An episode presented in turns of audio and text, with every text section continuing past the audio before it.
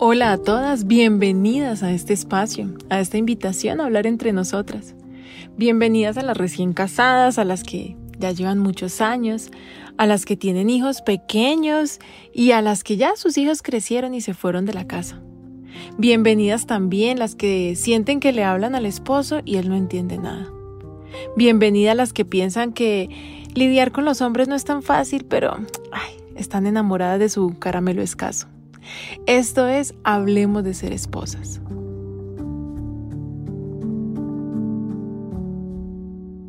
Este episodio lo he titulado Compra lo que está en la lista. En mi casa pasa algo que no sé si pasa en la tuya, y es que mi esposo va al supermercado y no me trae lo que necesito, sino que trae lo que se le ocurre. Normalmente yo soy la que hago el mercado en mi casa, porque me encanta ir a mercar. Y como en toda casa, hay algunos productos base, ¿verdad? Que se compran todos los meses. Unas marcas que después de probar varias, pues ya escogimos la que nos gusta porque nos funciona y pues ya estamos acostumbrados a esa. Pero de vez en cuando no alcanzo a ir o algo se acaba de repente. Mi esposo, muy querido él, se ofrece a pasar por el supermercado de venida a casa. Le escribo exactamente lo que necesito y me trae otra cosa. O sea, no solo otra marca. A veces le escribo con mayúsculas, por favor, no traigas, por ejemplo, salsa de tomate. Y cuando llega el mercado a la casa, viene con salsa de tomate. O sea, es impresionante, parece que lo hiciera a propósito. Y yo me siento como entre la espada y la pared. No sé si me entiendas, o sea, no quiero pelear con él, porque me siento muy bendecida de tener mercado, o sea, me parece como injusto con la vida, con la situación del país, del mundo, eh, pelear porque no me trajeron la marca que me gusta, sino la otra, o sea, también es como desagradecido. Pero también me siento mal de tener que comer e inventar recetas con lo que no quiero comer. No sé si me entiendas, pero se supone que si hay una lista, pues, ¿qué te cuesta? Trae lo que, lo que te escribí en la lista. También me pasa que estoy muy ocupada y le pido que me consiga algo en particular, ¿no? O sea, digamos, estoy ocupada acá en la casa y la niña necesita para la tarea del colegio un foamy verde. Entonces, le pido, oye, por favor, tráeme un foamy verde. ¿Qué tan difícil puede ser conseguir un foamy verde?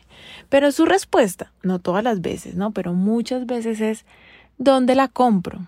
Y me provoca decirle, pues, ¿dónde será? ¿En la panadería? Ay, pero yo respiro profundo y le contesto como con un amor hipócrita, ¿no? En cualquier papelería, mi amor.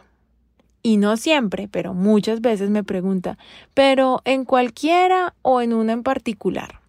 Entonces ya esa pregunta me hace pensar que si le digo que en cualquiera y va y no lo encuentra, entonces me dice, me dijiste que en cualquiera y pues no, no había, ¿no? Entonces yo ya me confundo, entonces le digo, bueno, en la papelería Pepito Pérez, ¿no? Por decir algo.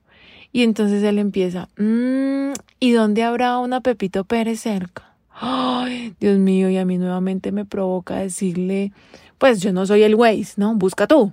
Porque honestamente yo estoy buscando una solución al problema, o sea, yo necesito que alguien me ayude a, traer el foamy verde mientras yo gano tiempo haciendo otra cosa. Yo necesito que él compre lo que le estoy pidiendo, no que me llame diez veces más a que yo le indique algo tan simple como un foamy verde. no sé si solo me pasa a mí. Pero cuando me preguntan, ¿no? ¿Dónde queda la papelería o cuál será la más cercana? Entonces yo ya con mi voz amorosita hipócrita le contesto, busca mi amor en el mapa, ¿no? O sea, más o menos le estoy diciendo, ubícate o, o, bueno, ya te busco una por Waze y te mando la ubicación. Entonces él me dice, no, no, tranquila, yo puedo buscar. Y, y como en un tono indignado, como si yo lo hubiera ofendido. ¿Qué tal que le hubiera dicho lo que pensé? O sea, que agradezca que le estoy teniendo paciencia. lo siguiente es que dos horas más tarde me llama y me pregunta, amor, ¿qué tono de verde? ¿Del clarito o del oscuro? Y entonces le digo, pues es para una actividad de Navidad yo creería que oscuro. Y me dice, ay, no hay oscuro. ¡Ay! Y ahí me encuentro entre la espada y la pared. Entre la espada y la pared me encuentro. ¿Por qué? Porque si reacciono como mi naturaleza humana me lleva a reaccionar, seguramente voy a ser muy agresiva, ¿no? Voy a ser muy grosera.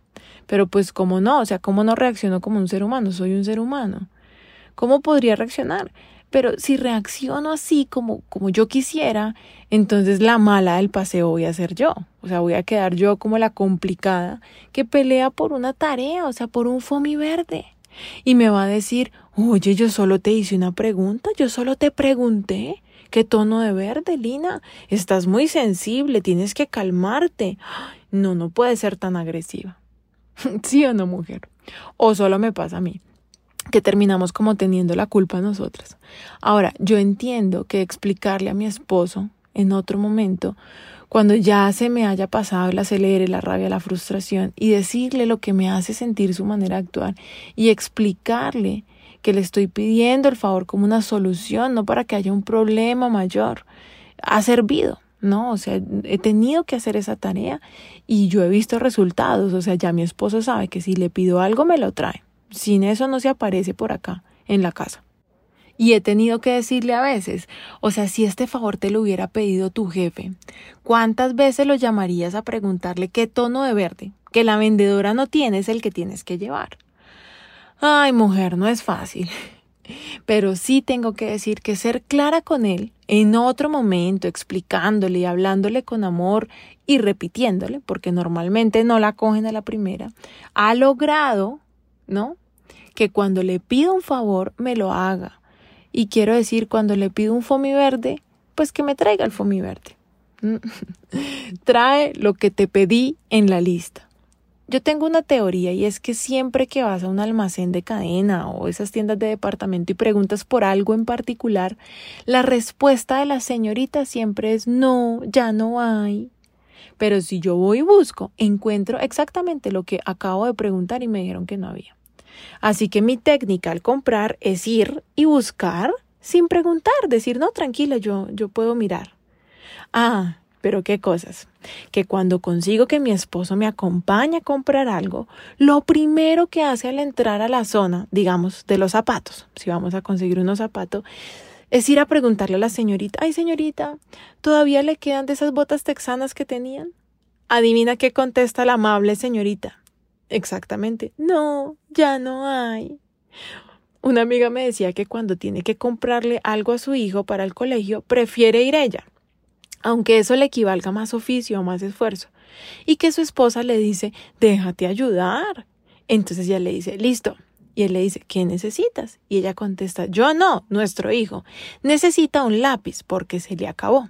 Y el esposo dice, perfecto, yo voy y sale. Y vuelve dos horas después con un lápiz. Y ella me dice, ¿uno? O sea, solo un lápiz.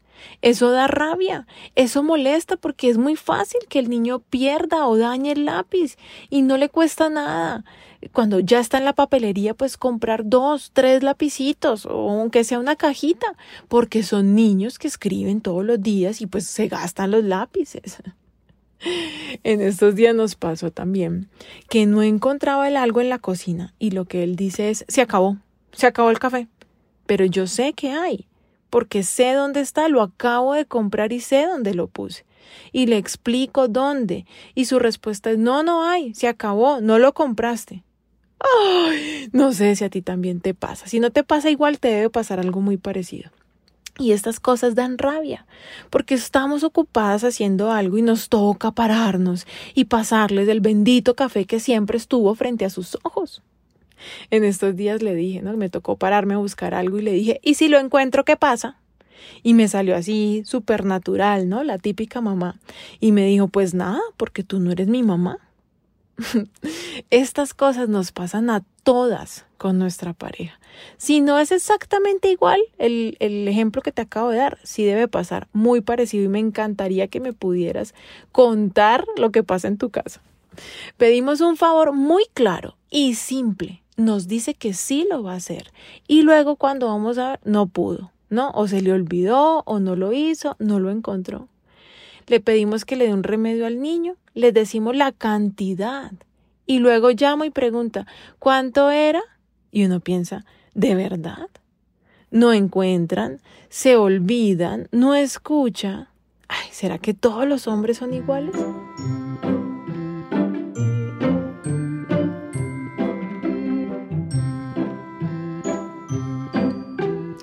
qué me dices de cuando él me pregunta por algo?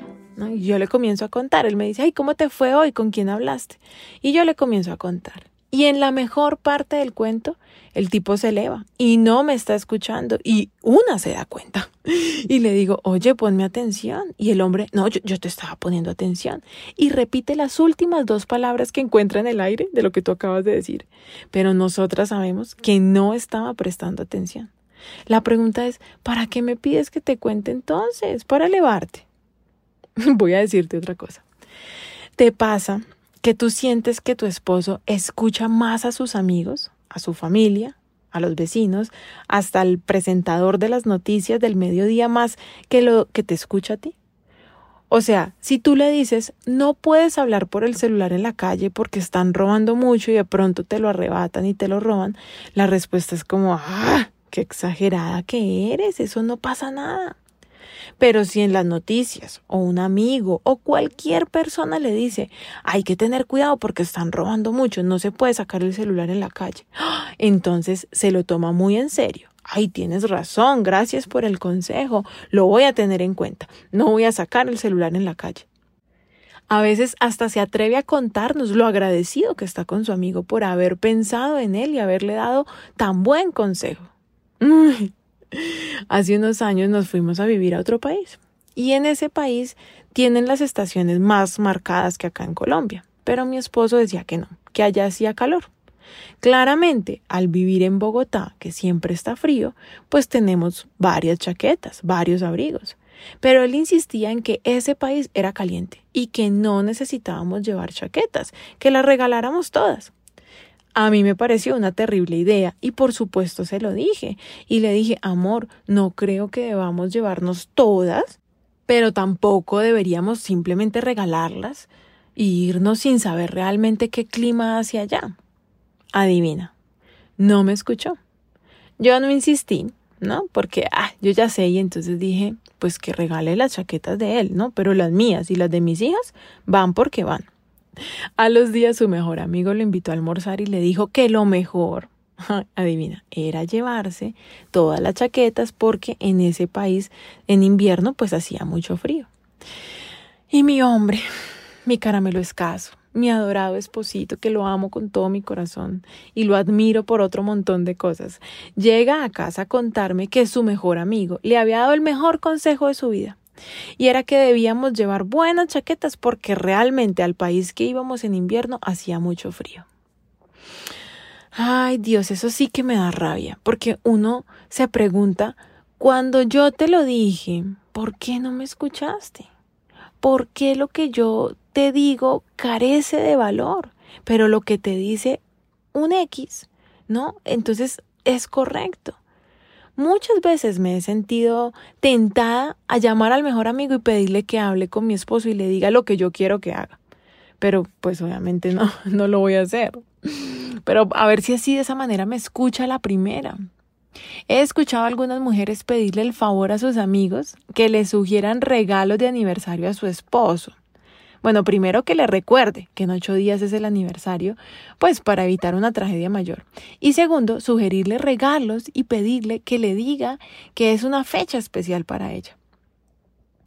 Creo que históricamente las mujeres hemos intentado, para hacerle entender a nuestro esposo lo que queremos, hemos intentado de todo pero como que hemos fallado en el intento porque seguimos sin lograrnos comprender al 100%. Se dice que las mujeres usamos el doble de palabras que los hombres en un día. Y yo digo, pues claro, si nos toca repetirles todo dos veces, pues matemática simple, ¿no? Pues eso es el doble. Los nombres de la gente. No sé si te pasa, pero aquí pasa. Que yo le digo, ay, hoy hablé con Margarita. Y me contesta, ¿Margarita? ¿Quién es Margarita?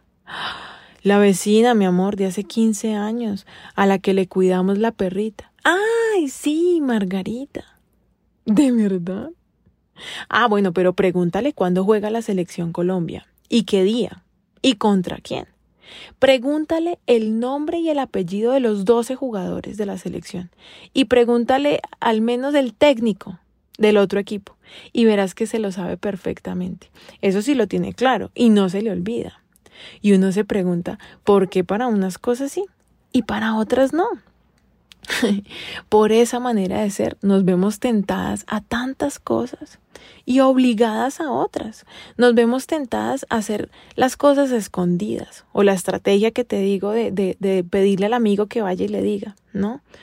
Porque es que mientras yo le explico Mientras yo le digo y él me escucha y me entiende y lo procesa y lo recuerda y me dice si está de acuerdo y me da su idea y analizamos y mi idea es mejor, pues yo ya en ese tiempo ya he ido, he hecho lo que tengo que hacer y vuelto dos veces. ¿O no? Nos vemos obligadas también a actuar como mamá regallona.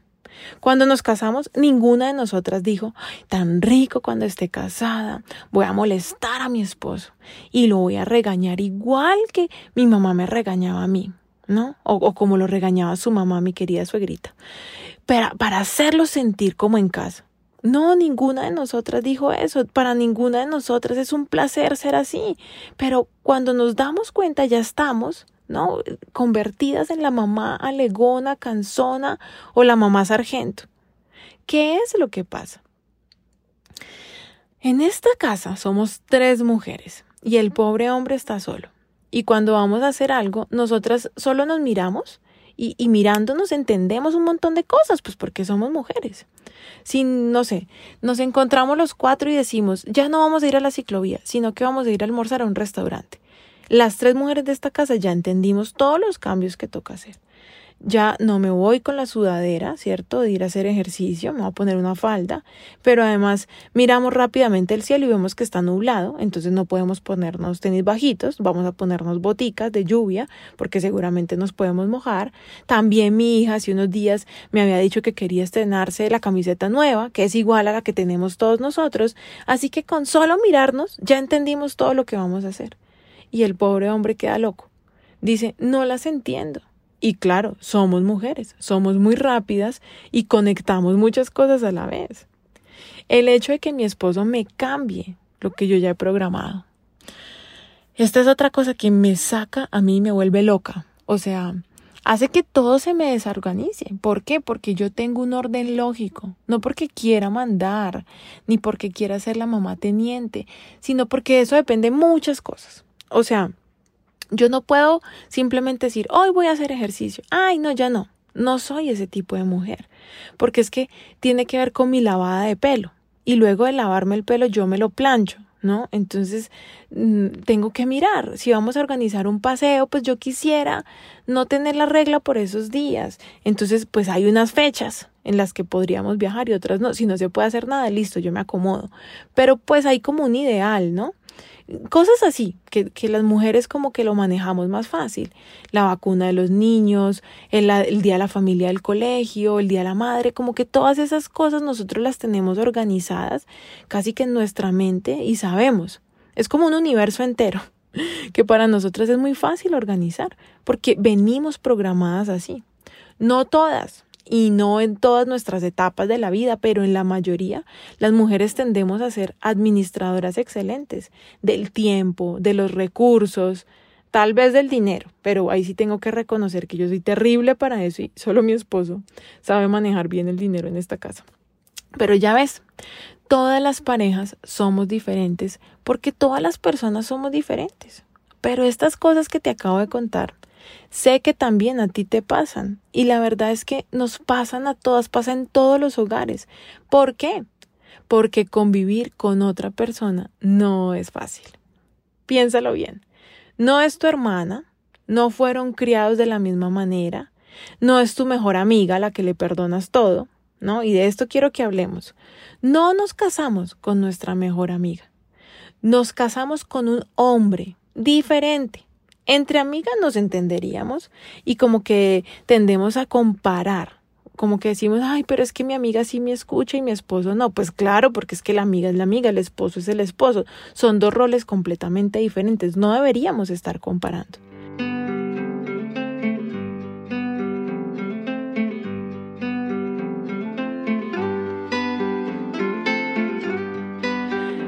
Mujer, somos diferentes. Los hombres y las mujeres venimos codificados de manera diferente. Y a pesar de eso nos enamoramos. ¿Por qué? Porque nos complementamos. Con ese hombre hicimos pareja. Hicimos familia. Si me estás escuchando es porque estás casada, hiciste familia, hiciste pareja.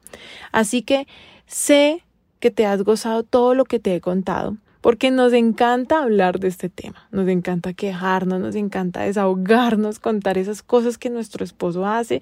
Uy, es como si nos comiéramos un postre que nos sabe muy rico en el paladar.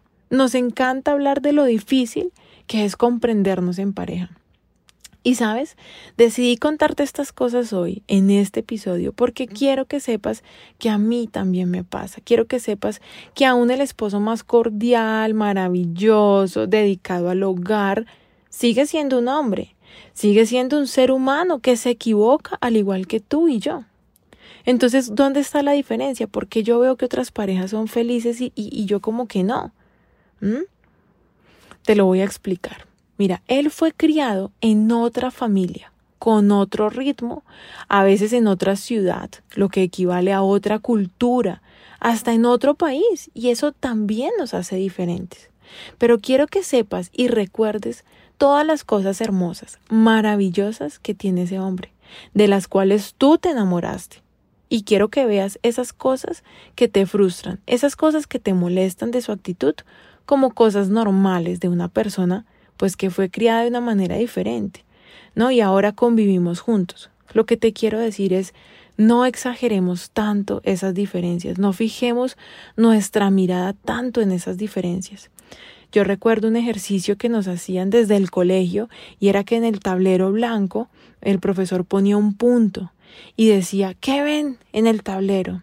Y entonces decíamos, un punto, ¿no? Por ahí uno más creativo decía, un elefante a lo lejos. Y así todo el mundo veía algo en el punto, hasta que en algún momento el profesor decía, ¿y el resto del tablero? O sea, solo estamos viendo las pecas y estamos buscando más. Y te aseguro que entre más pecas buscamos, más vamos a encontrar. Y te lo digo, no es fácil, no es un trabajo fácil eh, no mirar eso, ¿no? Eso requiere tiempo tener un matrimonio sano y seguir amando a nuestro esposo y seguir admirándolo eh, requiere disposición, paciencia, amor y sobre todo el interés real y genuino de querer hacer las cosas bien, de querer vivir en armonía en mi hogar. Y, y no solo a mi manera, sino hacer las cosas a la manera de los dos crear una nueva historia. Esa debería ser nuestra meta. Debemos llegar en nuestra relación a unir lo mejor de su versión con lo mejor de mi versión. Lo mejor de la crianza de él y de su aprendizaje en la vida, de su cultura, con lo mejor que yo tengo también. ¿Qué es lo mejor? Lo más sano, lo más sano para los dos, lo que mejor les funciona y no solo lo que te es familiar a ti. ¿Ves? Pero créeme, si este podcast se llamara Hablemos de ser esposos y lo hiciera mi marido, tendría muchas cosas muy interesantes, chistosas y vergonzosas que contar de mí, es la verdad. El problema es que si nosotras nos fijamos a cada momento, en cada detalle diferente y lo vemos desde una óptica de, ay, qué raro que es este tipo, o ¿por qué será que hace las cosas al revés? ¿Por qué no se le ocurre hacer las cosas de otra manera? Ay, él, ¿por qué hace las cosas así? En lugar de comprender que primero es un hombre diferente, es el sexo opuesto. Su cerebro está codificado de manera diferente, su crianza fue diferente, su manera de pensar no es igual a la mía y muchas de las cosas que hace hacen parte de su personalidad, en la cual también hay muchas cosas interesantes que a mí me llamaron la atención de él e hicieron que me enamoraran de ese señor, así como es. Quiero que recuerdes algo. En este mundo todos los seres humanos cometemos errores. Pero aún y con todos los errores que cometemos, Dios nos ama y nos da un trato especial a cada uno de nosotros, porque Él es un buen papá que sabe ¿cierto? Cuidar a cada uno de sus hijos. Dios sabe cómo somos cada uno de nosotros, porque Él nos creó y nos cuida, ¿no? Y nos ama, pero sobre todo nos tiene mucha paciencia. Nuestro esposo es un hijo de Dios, igual que tú, igual que yo. Y Él lo ve diferente a como nosotras lo vemos. Lo que yo veo como un defecto, como un problema, Dios tal vez lo puso ahí no en un porcentaje tan grande como para volverse defecto, pero Dios tal vez lo puso ahí para usarlo con nuestra familia. ¿A qué me refiero? Un hombre perfeccionista. Si lo lleva al extremo puede ser muy agotador, pero tal vez Dios te premió con un hombre ordenado en casa. ¿Me entiendes? Muchas mujeres se quejan de los hombres desordenados. Normalmente un hombre perfeccionista le gusta y ordena sus cosas y mantiene ordenada su casa. Entonces, un perfeccionismo bien llevado, conscientemente, puede ser una ventaja, puede ser una ayuda para tu relación. Así que mi llamado es a que entiendas que aunque todas pasamos por lo mismo, no podemos irnos todas hacia el mismo lado que normalmente es la queja. Entonces vamos todas a quejarnos, ay, sí, a todas nos toca durísimo. Y la burla, ay, es que los hombres no sé qué. Vamos perdiendo el interés en el esposo, vamos como menospreciándolo y cuando nos damos cuenta, todas para el barranco, por el que nos desbocamos y caemos de cabeza. Alguna de nosotras debe parar y decir no más. No voy a seguir con este discurso mental en contra de mi pareja. No voy a seguir mirándolo con ojos de crítica, con ojos de que él está equivocado y yo tengo la razón. Es momento de mirar a nuestro esposo como lo ve Dios. ¿Cómo lo ve Dios? Pues como lo ve un papá amoroso. es momento de que miremos a nuestro esposo con ojos de amor y que podamos imaginar lo que puede ser de él si se maneja bien su carácter y su manera de ser. Pero ese carácter y esa manera de ser no va a cambiar si yo no cambio mi manera de reaccionar.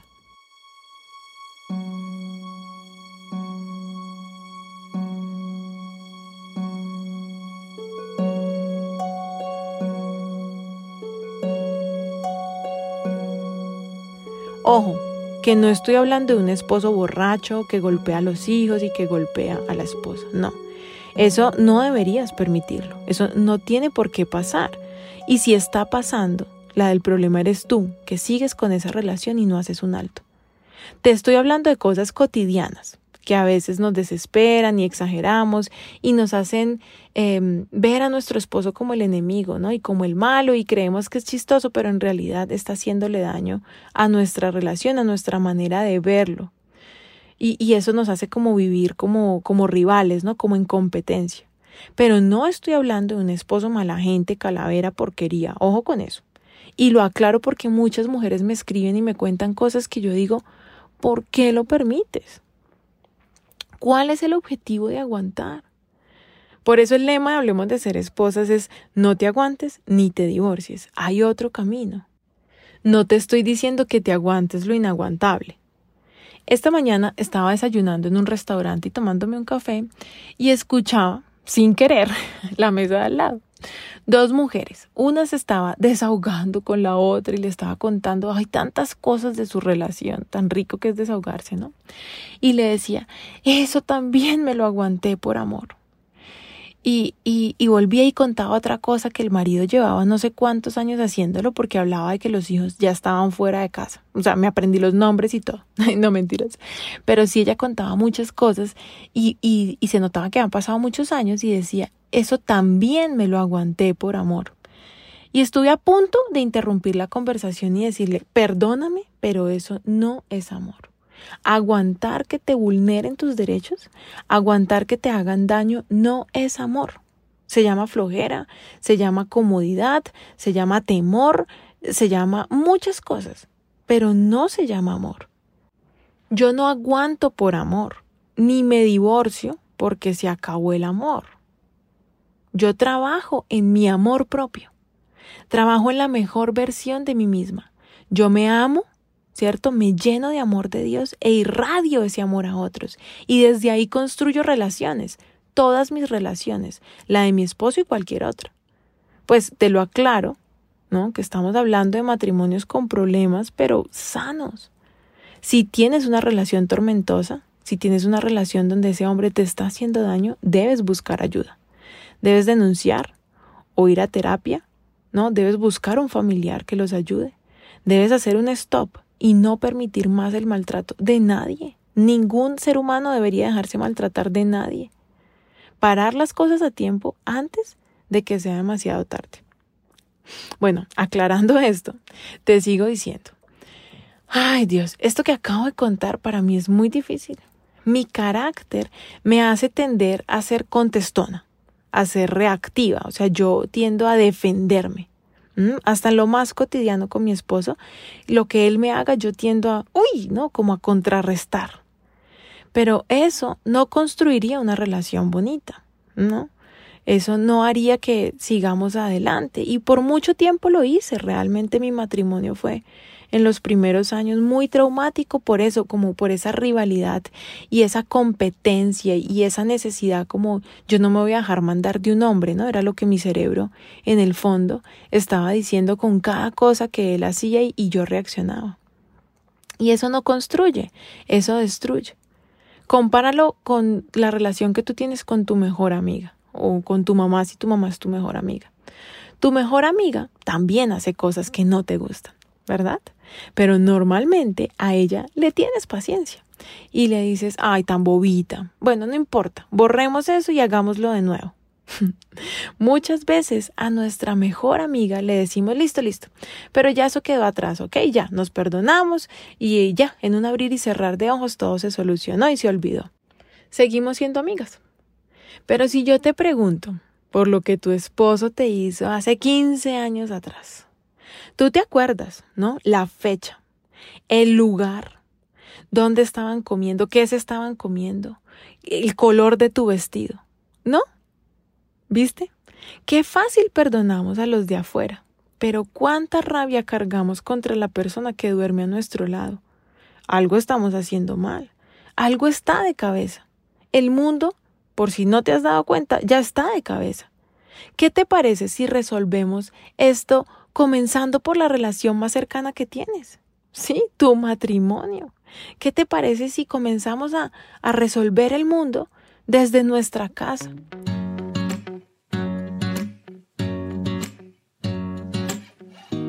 Te voy a leer la frase de este capítulo y quiero que te imagines eh, cuando aquí hablan de un campo no es un campo de verduras o frutas, sino de cultivar tu relación. ¿Listo? Piensa en un matrimonio donde lo más fácil es dejar así, ay, deje así. ¿Qué pasa con una relación que no se cuida? ¿Listo? Te lo voy a leer, dice así. Pasé por el campo de un perezoso, por el viñedo de uno que carece de sentido común. Vi que había crecido espinos por todas partes, estaba cubierto de maleza y sus muros destruidos.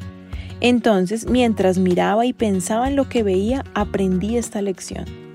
Un rato más de dormir, un poquito más de sueño, un breve descanso con los brazos cruzados. Entonces, la pobreza te asaltará como un bandido. La escasez te atacará como un ladrón armado. ¿Qué piensas de esto? Bueno, hasta aquí este episodio de Hablemos de ser esposas. Espero que te haya servido, que haya sido de tu agrado. Te invito a que nos sigas en Instagram con el hashtag Hablemos de Ser Esposas o a mi cuenta, arroba Lina. Eh, me puedes escribir, ¿no? De qué quieres que hablemos. Y también puedes mirar el contenido del canal de YouTube. Y ahí encuentras entrevistas y cosas muy chéveres. Espero de verdad que esto sea de construcción, ¿no? De enriquecimiento para tu relación. Y recuerda, no te aguantes una mala relación ni te divorcies hay otro camino.